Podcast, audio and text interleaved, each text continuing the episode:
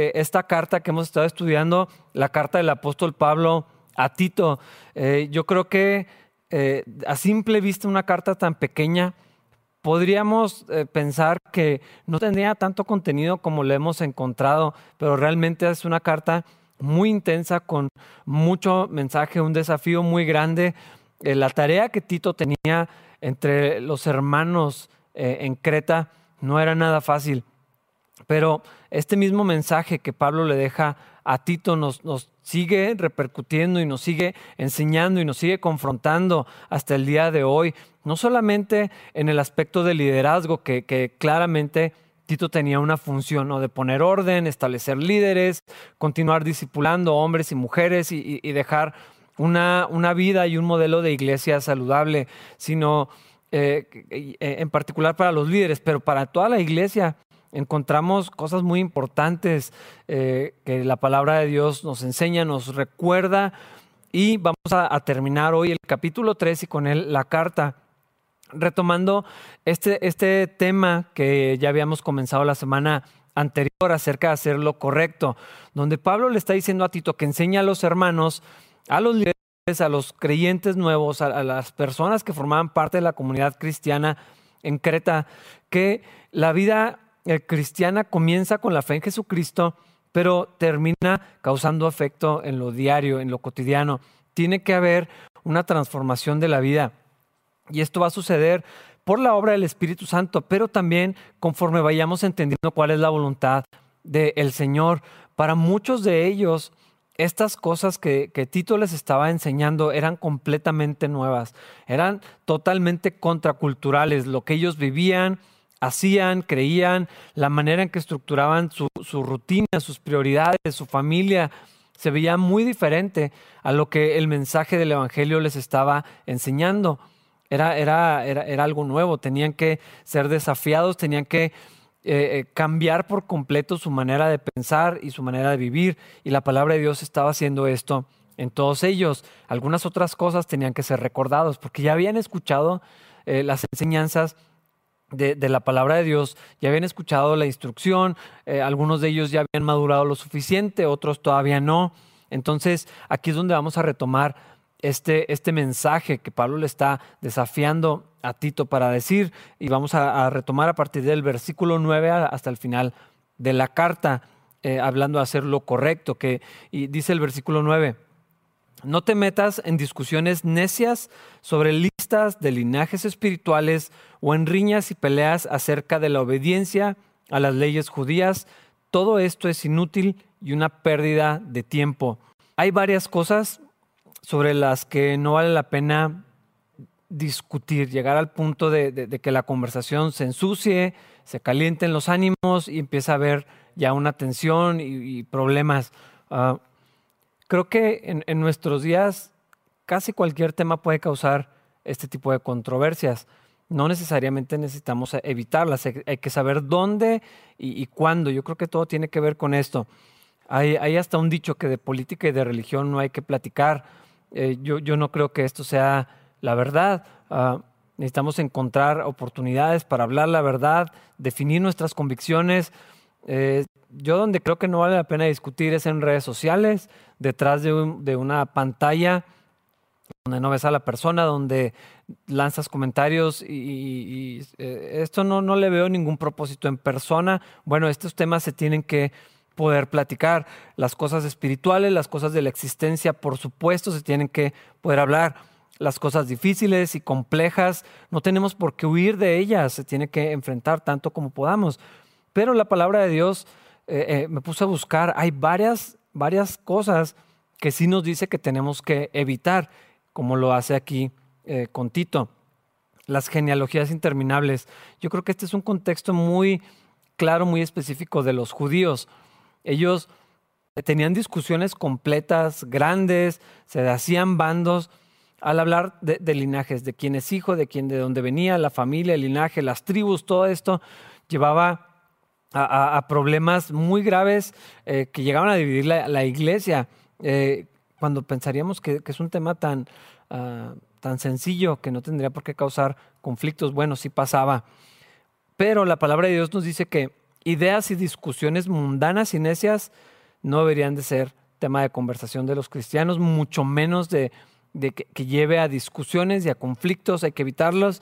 En otra parte dice cuentos de viejas, tonterías, dice en otra sección, todas estas cosas se tienen que evitar. Ah, básicamente debemos dejar de pelearnos por palabras, ah, no permitir que los ánimos se, crezcan y surjan problemas. Pablo le dijo a Timoteo, lo voy a leer, dice, te repito, no te metas en discusiones necias y sin sentido que solo inician pleitos. Pablo es, específico con las cosas que estaban causando problemas. Eh, la obediencia a las leyes judías, aparte de las genealogías. ¿Qué era esto? Eh, la religiosidad, el legalismo, las convicciones personales. A veces no necesariamente es legalismo, tiene el potencial de convertirse. Eh, había gente que decidía guardarse, abstenerse de algunas cosas y, eso está bien porque en su conciencia estaban ofendiendo a Dios. Eh, esto lo vamos a estudiar más adelante en Romanos, pero en Romanos capítulo 14, en 1 Corintios capítulos 8 y 10 nos habla acerca de estas áreas de la conciencia, de las áreas que no son claramente pecaminosas o que hay libertad, pero que está sujeta a la conciencia del creyente. La Biblia enseña que todo lo que hagamos lo tenemos que hacer eh, desde la fe, porque si no, no vamos a agradar al Señor. Pero cuando, cuando hay cosas que, no lo hacemos con fe y no estamos seguros o nos guardamos porque creemos que, no es correcto delante de Dios, no nos sentimos cómodos, toda la vida se nos instruyó de alguna manera, este tipo de cosas eh, causan conflictos en, en los cristianos. Y a mí me parece que esta área en particular sí sigue siendo un, punto de conflicto, o podría ser esto en la iglesia cristiana, porque hay cosas que, la Biblia no es clara, no es específica, nos deja ese espacio y luego lo convertimos en, algo demasiado grande. Celebración de ciertas fiestas, simplemente Navidad podría ser una de ellas, podría mencionar algunas otras. Ah, el consumo de ciertos alimentos o bebidas, algunas actividades recreativas, que, moralmente son neutras, pero que causa problema. ¿Por qué? Por esto que estaba pasando aquí. Se quería regresar a un estado de vivir bajo la ley. Eh, sí, sí, o sea, bueno que estamos en Cristo, pero no tienes que hacer esto. Los cristianos no hacemos esto, los cristianos sí hacemos esto. Y llegaban al punto, y seguimos haciéndolo, de crear conflictos, porque queremos imponer esas cargas en otras personas, porque las convicciones personales queremos que otros las tengan también y no, no tenemos eh, el, entendimiento. Yo no, yo no entiendo por qué esta persona se siente tan libre de hacer eso o, se siente tan esclavizado a eso y esto que crea conflictos. Es lo que estaba pasando aquí. Eh, lo que me parece interesante es que justo antes de, esta sección, aquí en el mismo capítulo 3, Pablo ya había hablado acerca de no calumniar, de evitar los pleitos. Y ahora nos insiste otra vez con esta idea general de que nuestras palabras pueden causar problemas y divisiones. Me parece que ese es el punto más, más importante. No solamente por medio de calumnias, críticas y chismes, que yo creo que eso es como más, más obvio que va a causar daño en la gente que está a nuestro alrededor. Pero Aquí está diciendo que hay otro aspecto que tiene que ver con la verdad o con un entendimiento de la verdad o con creer que tenemos la verdad en temas o situaciones que simplemente no vale la pena discutir. Eh, y, la raíz de esto es que lo que está en nuestro corazón y sale por nuestra boca es lo que causa los problemas. Es, esa es la raíz de estos males, ese es el problema, no el argumento en sí. Y yo creo que a veces no es tan fácil distinguir ni en la persona que está discutiendo o hablando o exponiendo, ni, cuando lo escuchamos.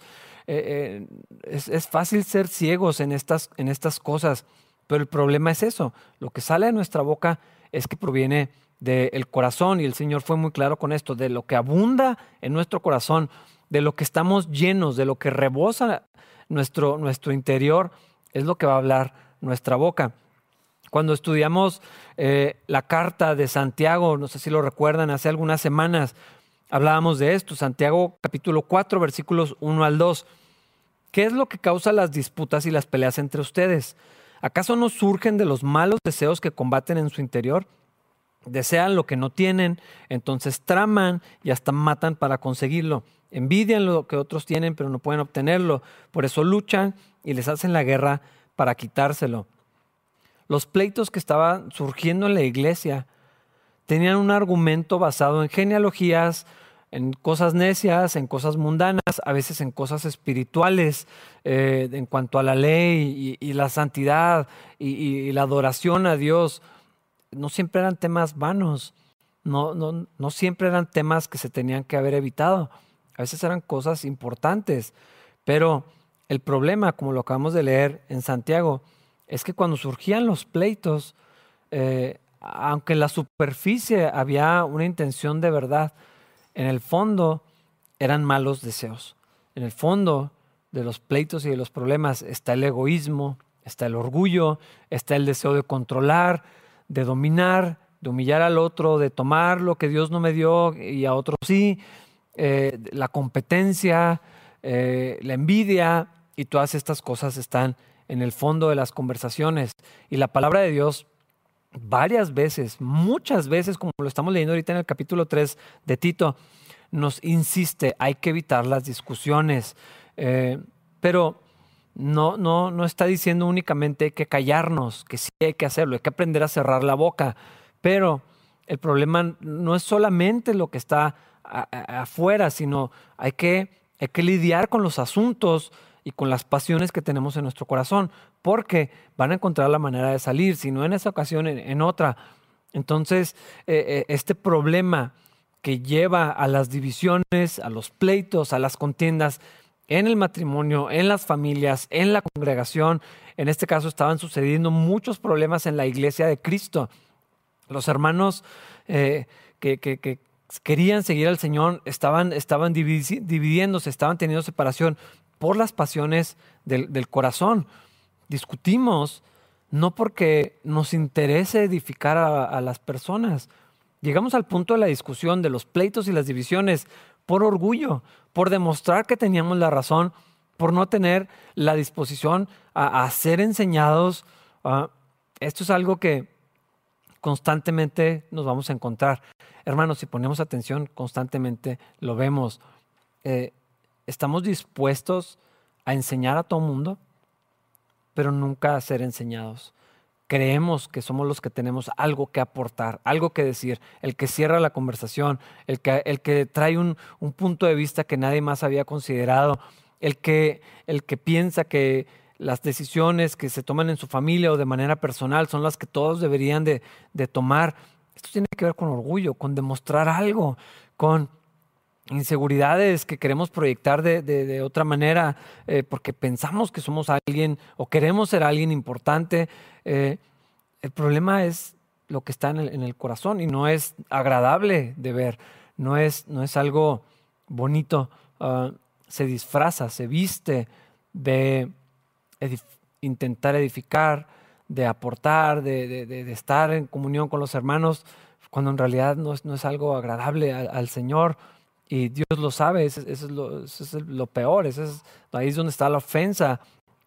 Eh, decimos, no, Dios conoce mi corazón, exacto, o sea, ¿por qué sería algo bueno eh, que Dios lo conozca? Precisamente Él sabe de dónde viene eso, cuál es la intención, qué es lo que está en el fondo. ¿Qué, es lo que esperas ganar? Como nos dice eh, Santiago. Ah, y, creemos que la gente piense o sepa que nosotros sabemos cosas, que tenemos la razón, que podemos encargarnos de las cosas, que deberían de ponernos en autoridad. Eh, es orgullo, es soberbia, es prepotencia, es envidia, es avaricia de cosas, de posición, de reconocimiento, de llamar la atención, de que se nos reconozca, de que se nos aplauda, de que se nos diga. Eh, y ese pecado lo que hace, lo que nos está enseñando la Biblia es que ese pecado que está en el, fondo termina causando más pecado. Una vez que sale y llegamos a las conversaciones que se convierten en discusiones, que, causan tensión y conflictos y, divisiones y causa daño a las personas a nuestro alrededor. Y hablando en particular de, la iglesia de Cristo, ¿cómo podemos combatir esto? Eh, estando en comunión con Cristo, sometidos a Dios, eh, el fruto del Espíritu produce el efecto contrario de, eso que, acabamos de, de, escribir, porque el fruto del Espíritu, la obra del Espíritu Santo en mí va a producir paciencia, amor, interés por los demás, va a producir gratitud con lo que Dios me ha dado, lo que Dios ha hecho en mí, va a producir alabanza, va a producir humildad, eh, va a producir en mí eh, eh, gozo, contentamiento, el deseo de servir a los demás, el deseo genuino de bendecir a otros, va, a trabajar en mi interior para que lo que salga de mi boca sean palabras que edifiquen, que bendigan, como dice la, escritura, sazonadas con, gracia, así como, como con sal. ¿ah? Y estas cosas, el fruto del Espíritu, no puede coexistir con un corazón contencioso y lleno de, orgullo.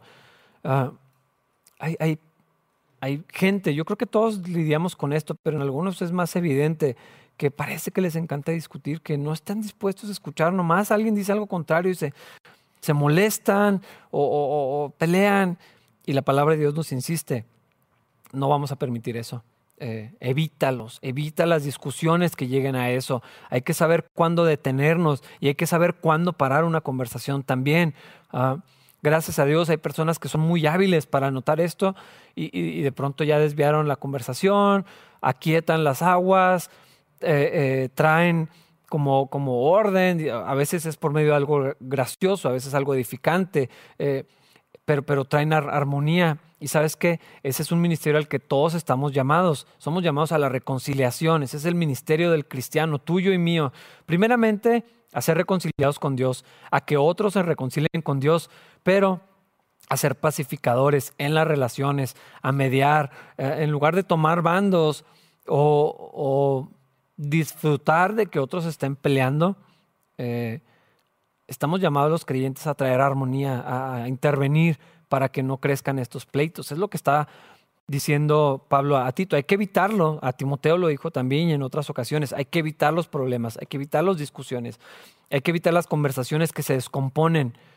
Pero ¿qué pasa cuando ya esas cosas crecieron y empezaron a generar daño en los corazones y en las, las diferentes relaciones? Si llegamos al punto de los pleitos, ¿qué hacemos?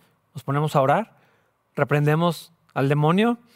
Eh, no decimos nada porque no hay que juzgar, sino amar. Ah, no, la Biblia no dice nada de eso, la Biblia dice disciplina en el Señor. La Biblia dice que sí hay que intervenir y es lo que dice los versículos 10 y 11. Dice, si entre ustedes hay individuos que causan divisiones, dales una primera y una segunda advertencia. Después de eso, no tengas nada más que ver con ellos pues personas como esas se han apartado de la verdad y sus propios pecados las condenan. ¿Realmente había conflictos tan grandes que las relaciones ya no sanaban?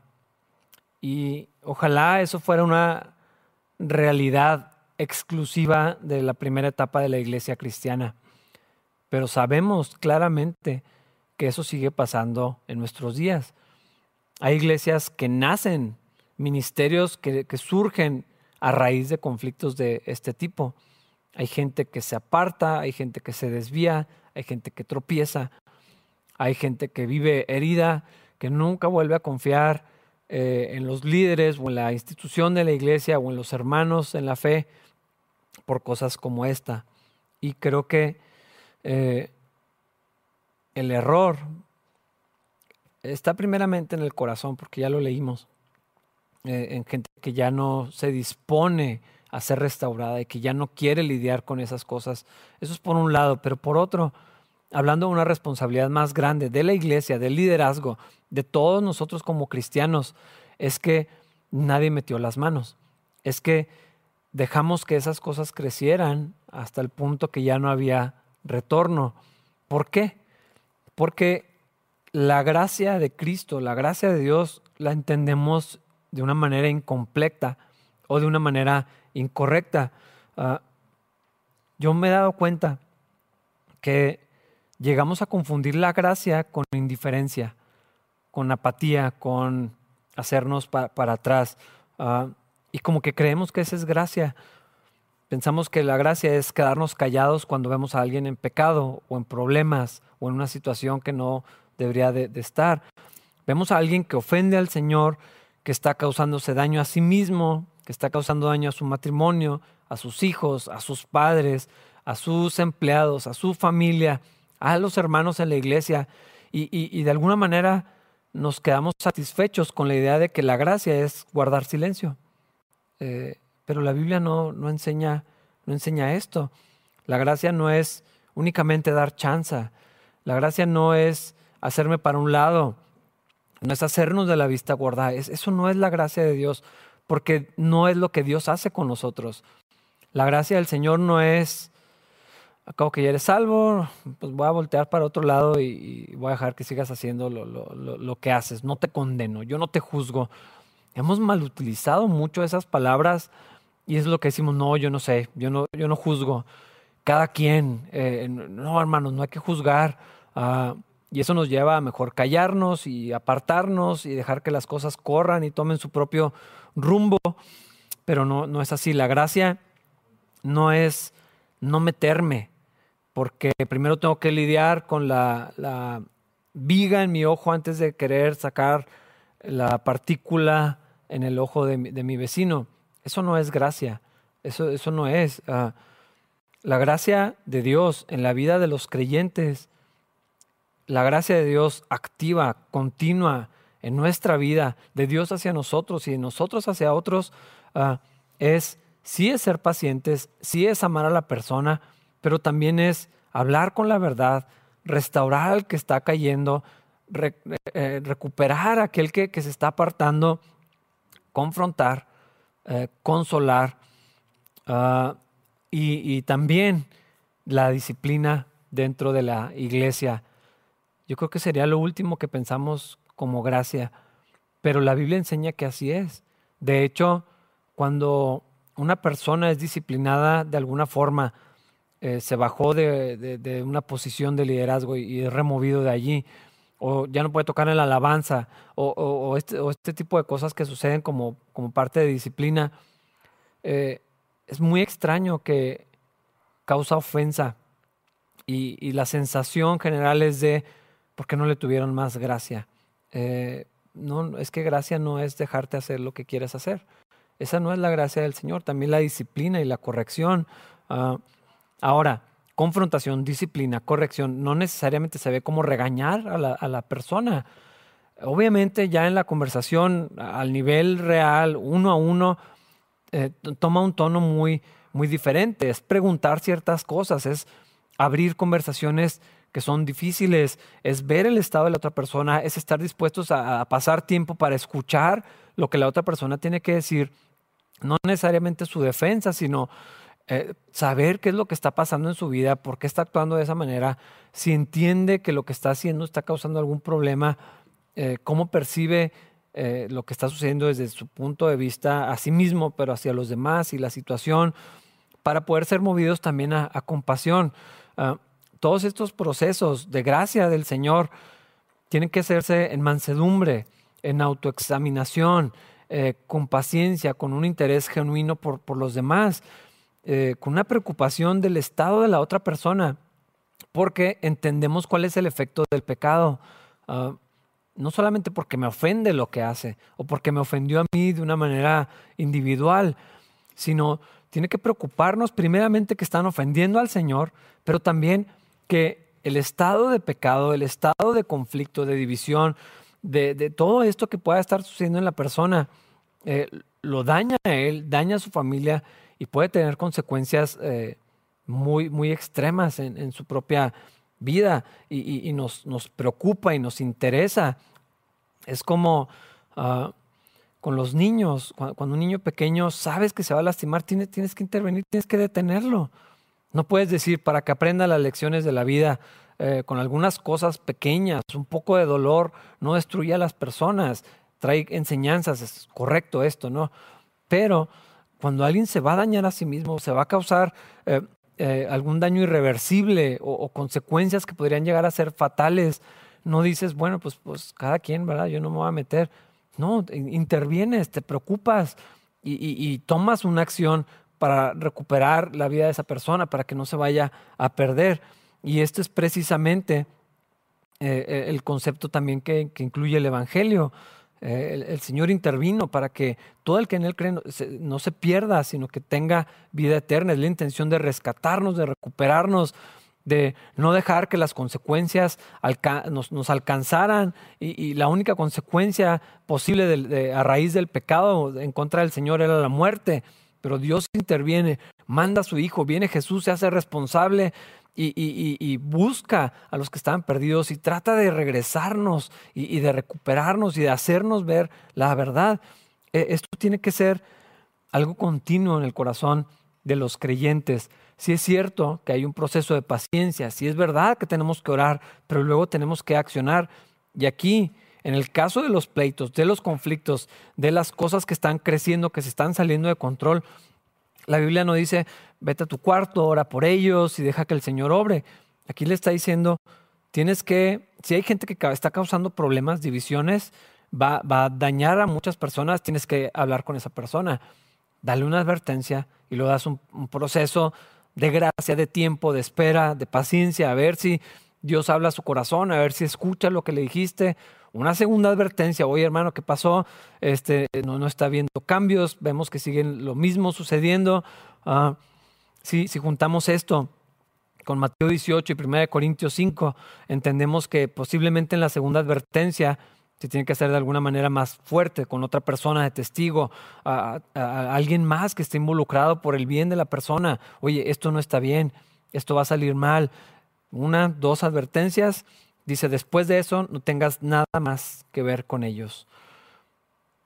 Si una persona no está dispuesta a escuchar la confrontación, si una persona que se dice creyente, que se dice cristiano, se niega a revisar su vida, a someterse a Dios, a pedir una disculpa, a regresar de donde está avanzando, una vez que ha sido confrontado, una vez, otra vez, tal vez otra más, eh, la Biblia dice que probablemente no es creyente y que ya no tienes que tener nada que ver con ellos. En algunos casos se les tiene que excluir de la iglesia, sabes que ya no puedes venir.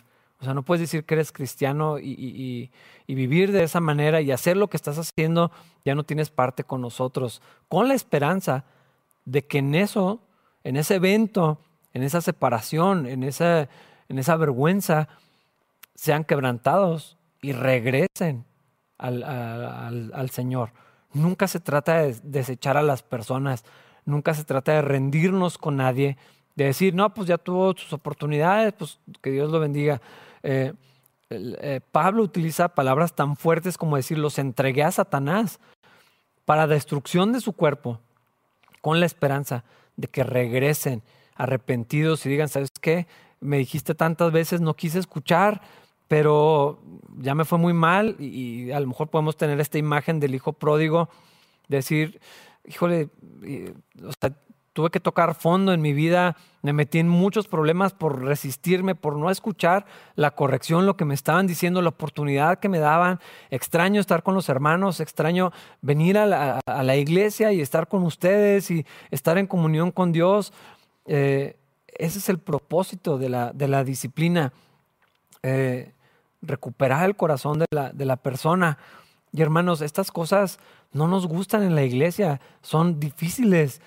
Yo creo que eh, nos, no, no imaginamos lo incómodo, lo difícil que es este proceso continuamente con, con, la gente, pero tiene que existir, tiene que, tenemos que tener esa cultura en el reino de los cielos de, de tener estas conversaciones duras con, con, la gente. Y digo duras no de ser duro con ellos, sino de que son cosas incómodas, son dolorosas, son reuniones donde la gente llora, donde la gente se ofende, donde amistades potencialmente se pierden o sucede esto, donde la gente se va y, a veces no sale como quisiéramos, pero la Biblia nos llama a intervenir. ¿Por qué? Por el bien del cuerpo de Cristo, por la sanidad de todos los involucrados y necesitamos entender que estos procesos son parte de la disciplina del Señor de la gracia de Dios en el cuerpo de Cristo. Y esto no es exclusivo para los líderes. Si es una función complicadísima. Eh, si, si, dependiera de mí, determinar las funciones del pastorado, yo quitaría totalmente esto. Eso es lo más difícil en el ministerio. Yo no quiero esto, Pero la palabra de Dios es clara, es parte de mi rol, es lo que tenemos que hacer. Pero no solamente pastores o líderes, esto, esto, tiene que ser la norma entre los cristianos, uno a uno primeramente, y, recuperar y, poder escuchar y recibir estas confrontaciones y decir, sabes que tienes razón, gracias. Eh, no me gustó que me lo dijeras, me dolió, eh, anduve unos días bien mal, me enojé contigo, pero sabes que Dios me habló y gracias por, por haberme hecho ver estas cosas. Ah, esto tiene que ser parte de la vida de comunidad. Este es uno de los aspectos de la iglesia cristiana que es imposible de tener si pensamos que la iglesia de Cristo es ver un mensaje que se transmite en, redes sociales. E, esa no es la iglesia de Cristo. Eso es, eh, recibir la instrucción es una parte de la vida del cuerpo, de la vida cristiana, de la iglesia, de cómo debemos funcionar. Y más adelante vamos a hablar específicamente de estas cosas. Tiene que haber corrección, tiene que haber disciplina y esperemos nunca ser este tipo de personas y esperemos no tener que lidiar demasiado con esto, pero hermanos, cuando sea el tiempo de hacerlo, ah, el llamado de Dios es a intervenir por amor a Cristo, por amor a su iglesia, por amor a nuestros hermanos. Esto tiene que pasar. Versículos 12 y 13. Tengo pensado enviarte a Artemas o a Tíquico, tan pronto como uno de ellos llegue, haz todo lo posible para encontrarte conmigo en Nicópolis, porque he decidido pasar allí el invierno. Haz todo lo que puedas para ayudar al abogado Cenas y Apolos en su viaje. Asegúrate que se les dé todo lo que necesiten. Aquí se va a otro aspecto de, la vida cristiana que tiene que ver con el servicio a los, a los que sirven, eh, a los que están en, una comisión, en algún ministerio. Yo quiero ser específico con esto, porque a mí me gusta mucho cuando vienen algunos hermanos y estoy pensando en misioneros, en particular estoy pensando en Kevin y Wendy Case. Cuando ellos llegan a estar entre nosotros, en, que vienen a, visitar, a mí me encanta que inmediatamente salen una, dos, tres, cuatro familias que los invitan a desayunar, que comen con ellos, que los reciben en sus casas. Eh, esto es exactamente lo que estaba hablando aquí. Eh, tenemos que tener un corazón por la obra de Dios y esto incluye a los que son parte de la obra del Señor. No está limitado a los misioneros ni a los maestros o, pastores itinerantes que están viajando, sino a la gente que sirve dentro de la obra, porque somos servidos por, ellos. Y, esto tiene que ser una cultura que tiene que ver con amar la iglesia de Cristo. Eh, y, si solamente soy un consumidor de un mensaje, pues estoy desconectado completamente de la obra. Ah, hoy, por ejemplo, que tuvimos unas, algunas dificultades para, transmitir, ah, ustedes ven mi cara en la, pantalla, pero allá atrás hay un montón de personas que desde temprano vinieron a preparar todo, que resuelven los problemas, que, que están trabajando para servirlos a ustedes. Y lo que podemos entender o extrapolar de un pasaje como este es que es importante para los hermanos cuando somos servidos, cuando somos ministrados, cuando somos bendecidos a través del trabajo, el servicio de otras personas, asegurarnos que nosotros también eh, los sirvamos a ellos, servir a, los que sirven, básicamente. Cuando venimos los fines de semana, siempre hay un equipo que, ha trabajado. Eh, hay café en la entrada, la iglesia está limpia, la música está puesta, todo eh, eh, el, orden para, que funcione el servicio entre semana, eh, las redes sociales, quién organiza los grupos, quién se encarga de las cosas, todo esto, hermanos, ah, tiene que ver con gente que dispuso de su tiempo, que está dando de su vida para servir al Señor primeramente, pero también a su iglesia. Hermanos, es bien importante que nos aseguremos, dice aquí, que ministremos, que demos de vuelta, que nos encarguemos de las necesidades de aquellos que están trayendo ah, bendición, que honremos a los que, a los que Dios ha utilizado como instrumentos para hablar a nuestra vida. Y ahorita eh, voy a hablar un poco más sobre esto. Versículo 14. Los nuestros tienen que aprender a hacer el bien al satisfacer las necesidades urgentes de otros. Entonces no serán personas improductivas, esta es la continuación o la extensión de lo que acabo de mencionar. Primeramente, me encanta que dice los nuestros. ¿Qué es eso? ¿Quiénes son los nuestros? ¿Y quiénes son los no nuestros? Eh, ¿Eres de los nuestros? O sea, tendríamos que pensar en esto. Definitivamente no está hablando de bandos, porque acabamos de tener una conversación acerca de no dividir, de no causar pleitos y contiendas que separen. No está hablando de, esto, no está hablando de rivalidad ni de, ni de separación.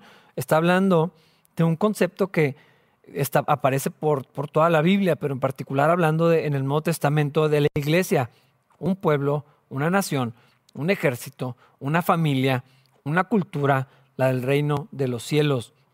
Está hablando de discípulos de Jesús, los seguidores de Cristo. Está hablando de hijos de Dios. Está hablando de cristianos. Y cuando habla de cristianos, no está diciendo los que van a la iglesia los domingos, sino los que han nacido de nuevo, los que creen en Jesucristo, los que han dispuesto su vida para servir al Señor. Y servir al Señor no significa ser pastor, es yo sirvo al Señor con mi vida en mi carrera, en mi trabajo, en mi familia, en mi casa, en mi trabajo, eh, eh, perdón, en, mi escuela, con mis vecinos, donde yo ande. Eh, un cristiano es alguien que vive para Cristo, no es alguien que simpatiza con la religión cristiana, no es alguien que está de acuerdo con las cosas que dicen en los cristianos los domingos. Ah, esto está hablando de una cultura y me gusta mucho que es en específico a los que aman al Señor, a los que quieren vivir para Cristo, a los que quieren y saben que tienen que obedecer al Señor, a los que saben y reconocen que su vida no es suya, sino que ahora es de Cristo, a ellos, a nosotros, dice, tenemos que aprender a hacer el bien al satisfacer las necesidades urgentes de otros. No está diciendo, todas las personas deberían de ser buenas y servir. Pues ojalá pasara, pero aquí es una instrucción para ti que eres cristiano, para los que, los que ya determinaron esto y creen en Jesús y saben que van al cielo y el Espíritu Santo está en ellos, tenemos que aprender a servir a los demás. No es, no es algo para los jóvenes, no es algo para los que tienen tiempo, no es para los que no están tan ocupados como yo, sabes que todos están ocupados, todos tenemos cosas que hacer, todos tenemos prioridades, todos tenemos un trabajo, una familia, hobbies, compromisos, reuniones, todos, todas las personas estamos ocupados. No hay excusa para no involucrarnos en el servicio de la obra del Señor, dentro y fuera de la iglesia. Eh, eh, está muy claro, no todas las maneras para servir a Dios funcionan en, el templo. Yo creo que no hay una sola iglesia que tenga todas las áreas de servicio o ministerio o, de oportunidad para involucrarle. No, no existe eso. Algunas en la iglesia, y yo creo que todos tenemos algún lugar aquí, pero también afuera. Y necesitamos aprender, como lo dice aquí, hacer el bien al satisfacer las necesidades de los demás. ¿Cuáles necesidades? La que tengan.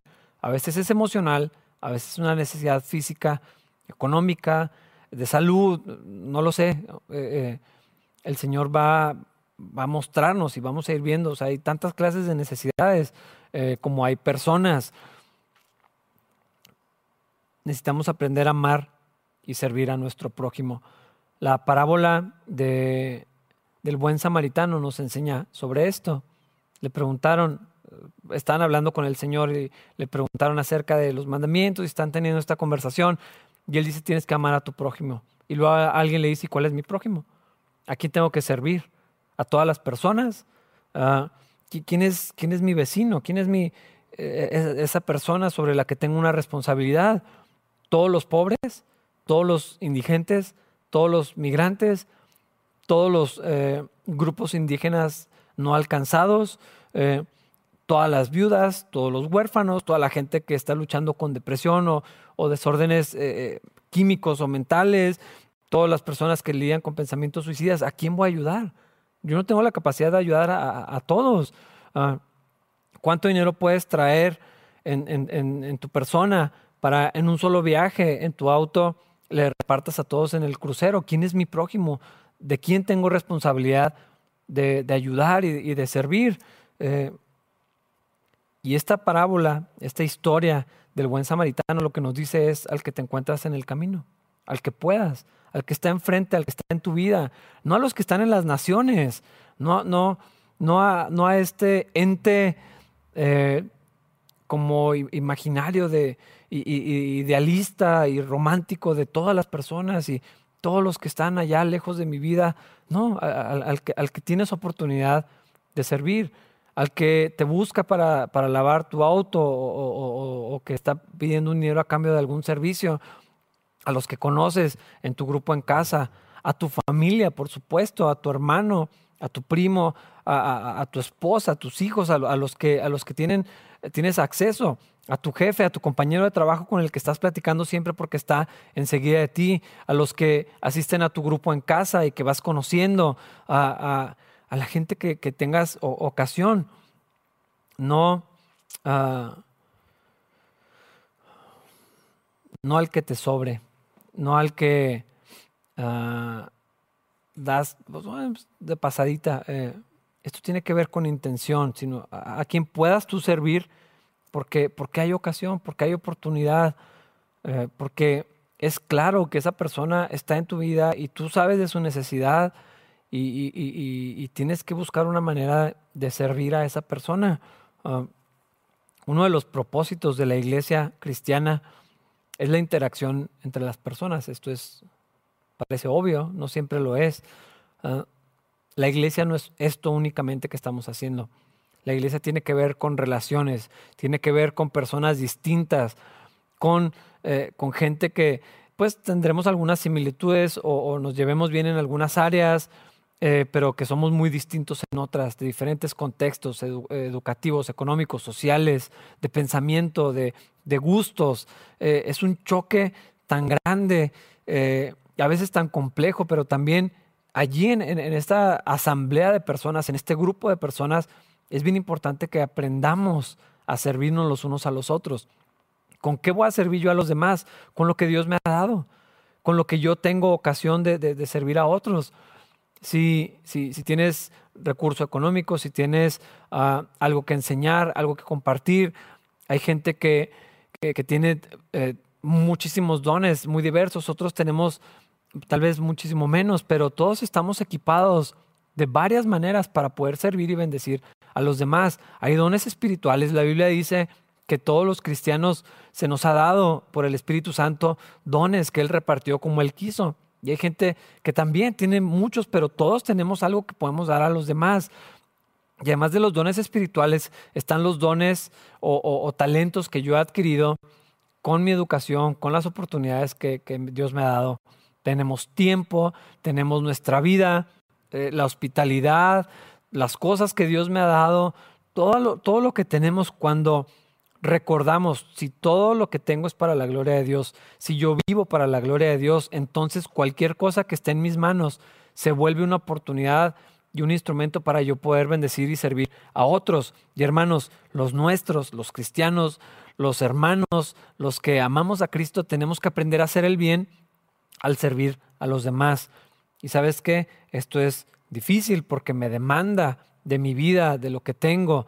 Ah, no estamos llamados a dar lo que nos sobra, lo que tenemos extra. Eh, qué bueno que se utilice, qué bueno que podamos darlo más, más adelante, pero el llamado es a dar de nuestra vida, es a involucrarnos. ¿Cómo va a tener las necesidades de las demás personas si nunca me enteró las necesidades de las demás personas? ¿Cómo voy a saber eso? Pues cuando me siente a platicar con ellos, cuando me tome el tiempo de saludarlos, de conocerlos, de convivir. ¿Podemos hacer eso con 350 personas en el templo? Definitivamente no, pero sí con unos cuantos. Eh, y alguien dice, no, pues es que, qué padres ustedes, los que, los que son muy sociales y, muy extrovertidos.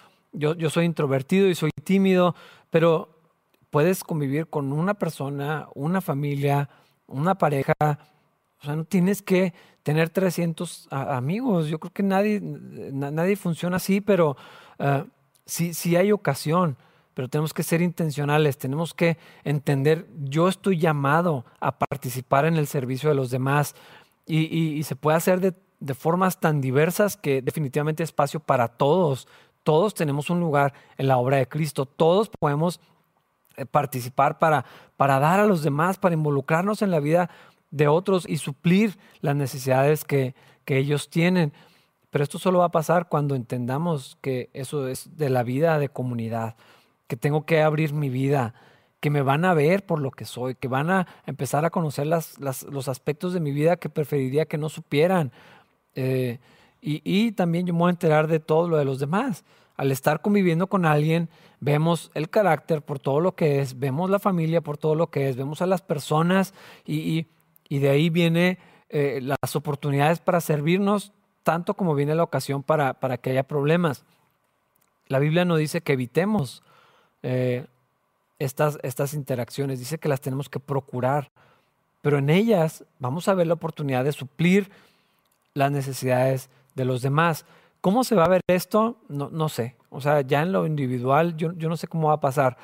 En el tiempo de, de, los primeros años de la iglesia, esto se veía vendiendo las propiedades. O sea, era literal lo que estaba pasando. Aquí está mi carro, aquí están las llaves de mi casa. O sea, se, se vende, se reparte el dinero. Pero esa era la forma en la que funcionaba en ese momento. ¿Cómo se va a ver ahora en tu vida, en tu familia? Pues no sé, lo vas a tener que descubrir, vas a tener que preguntarle al Señor, vas a tener que buscar las ocasiones, poner atención, sí preguntar. Ah, no solamente decir, si se ofrece algo, me, llaman y luego decir, pues nadie me dijo nada. O sea, tienes que buscar la ocasión, tienes que involucrarte, tienes que encontrar esas áreas de, oportunidad y luego, y luego servir y, meterte y, ofrecerte y dar tu vida y ver lo que Dios hace con eso. Ah, a fin de cuentas, lo que tenemos nosotros como personas es como ese jovencito que traía cinco panes y, eh, y, dos peces. Era una multitud, muchísimas personas. Eh, cinco panes no era nada para la necesidad que había. Pero cinco panes puestos en las manos del Señor se convierte en algo milagroso. Dios hace cosas asombrosas. Cuando nos disponemos a dar lo poquito que yo tengo, a disponer mi vida y decir, bueno Señor, no sé qué puedas hacer con esto. O sea, es todo lo que tengo, no hay más, pero lo pongo a tu disposición. Úsalo para tu gloria, lo traigo para que tú lo uses para bendecir a todas estas personas con necesidades tan diversas. Y en esas cosas Dios hace maravillas, Dios hace milagros. Pero luego me gusta mucho la palabra que utiliza al final de este versículo. Entonces no serán personas improductivas. Un cristiano tiene que ser productivo, no solamente en su trabajo, no solamente en su casa. Aquí está hablando de productividad en la iglesia, con los hermanos, en la obra del Señor. Los intereses de Dios tienen que ser los míos. La obra de Cristo tiene que ser algo en lo que yo entienda, yo tengo que participar de esto, es mi misión, es mi trabajo, no es para unos cuantos, no es para cuando me sienta cómodo, no es para cuando tenga ganas, es, es, mi, mi labor, es mi llamado en Cristo, participar de la obra y ser productivo en la obra del Señor.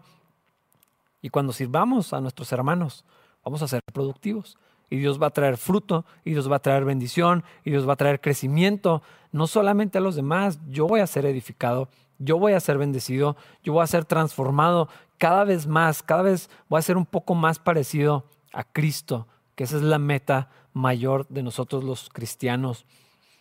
No podemos ser egoístas, improductivos, que solamente piden, observan, demandan, se quejan. Eh, un cristiano no puede ser así. Eh, tiene que ser lo contrario. Estamos llamados. Formamos parte de una familia, de un ejército, de un pueblo que es el de Dios. El cuerpo de Cristo tiene que funcionar de una manera saludable cuando todos hacemos nuestra parte. Cuando todos entendemos, tenemos un trabajo que hacer, este es el mío, no puedo hacer mucho más, no tengo demasiados dones, no tengo demasiadas capacidades, esto es lo que tengo, o tengo muchos dones, capacidades, talentos, yo pongo lo que está en mis manos, lo pongo a trabajar y Dios va a hacer cosas asombrosas con esto. Necesitamos dar de nuestra vida, no las obras, dar nuestra vida para el Señor. Y por último, versículo 15, así cierra Pablo esta carta a su discípulo Tito. Dice, todos aquí te envían saludos. Por favor, da mis saludos a los creyentes, a todos los que nos aman. Que la gracia del Señor sea con todos ustedes. Hermanos, yo creo que yo quisiera terminar de la misma manera. Yo deseo y oro que la gracia del Señor esté con todos ustedes, que los bendiga, los sostenga, los equipe, los prepare, los utilice. A mí me emociona pensar lo que Dios puede hacer si todos nosotros los hermanos y hermanas de Capilla Calvario nos disponemos, nos sometemos a Cristo y nos dejamos utilizar por Él para su gloria y para bendición de su iglesia, para el extendimiento de su reino, me da mucha emoción pensar lo que Dios quiere hacer. Necesitamos de su gracia todo el tiempo. Hoy la necesitamos y mañana también unos con otros y continuamente. Que así sea, hermanos, que la gracia del Señor esté con ustedes, que disfruten su domingo, que Dios los bendiga.